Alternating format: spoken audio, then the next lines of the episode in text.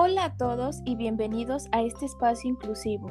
El día de hoy hablaremos de un tema muy importante, cómo se vincula la asesoría y el acompañamiento con la función del docente de inclusión educativa.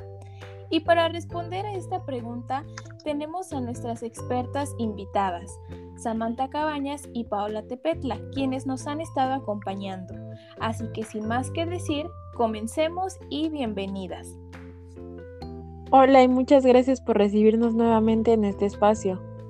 Para comprender mejor esta relación, iniciaré mencionando que las funciones de asesoría tienen el potencial de estimular en directores y docentes el autorreconocimiento de sus prácticas profesionales y un aprendizaje activo a partir de sus experiencias, con la finalidad de que se aborden los problemas con claridad y se incorporen innovaciones educativas Además, su función consiste no solo en visitar escuelas para detectar sus problemas, sino que también deben ofrecer una solución.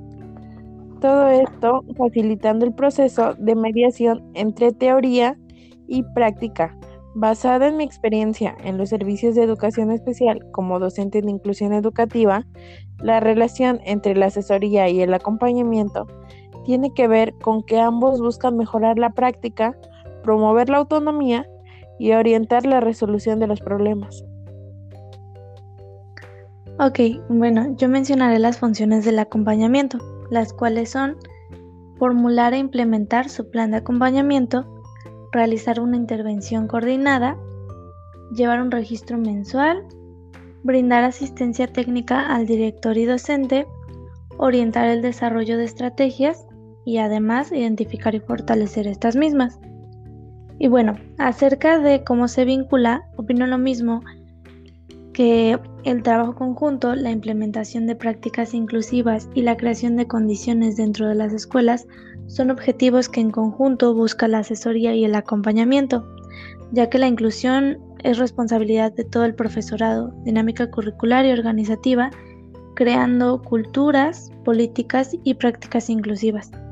Sin embargo, esto implica una serie de retos, pero de esto hablaremos en nuestro próximo capítulo. Así es, me pareció muy importante mencionar la importancia de, cómo se vincula y bueno, del trabajo conjunto que tiene el asesoramiento y el acompañamiento. Y bueno, acompáñennos en nuestro próximo capítulo sobre los retos de la asesoría y el acompañamiento. Va a estar igual de interesante que los puntos analizados hoy. No me queda más que agradecerles su tiempo y enviarles un fuerte abrazo. Hasta la próxima. Adiós, gracias.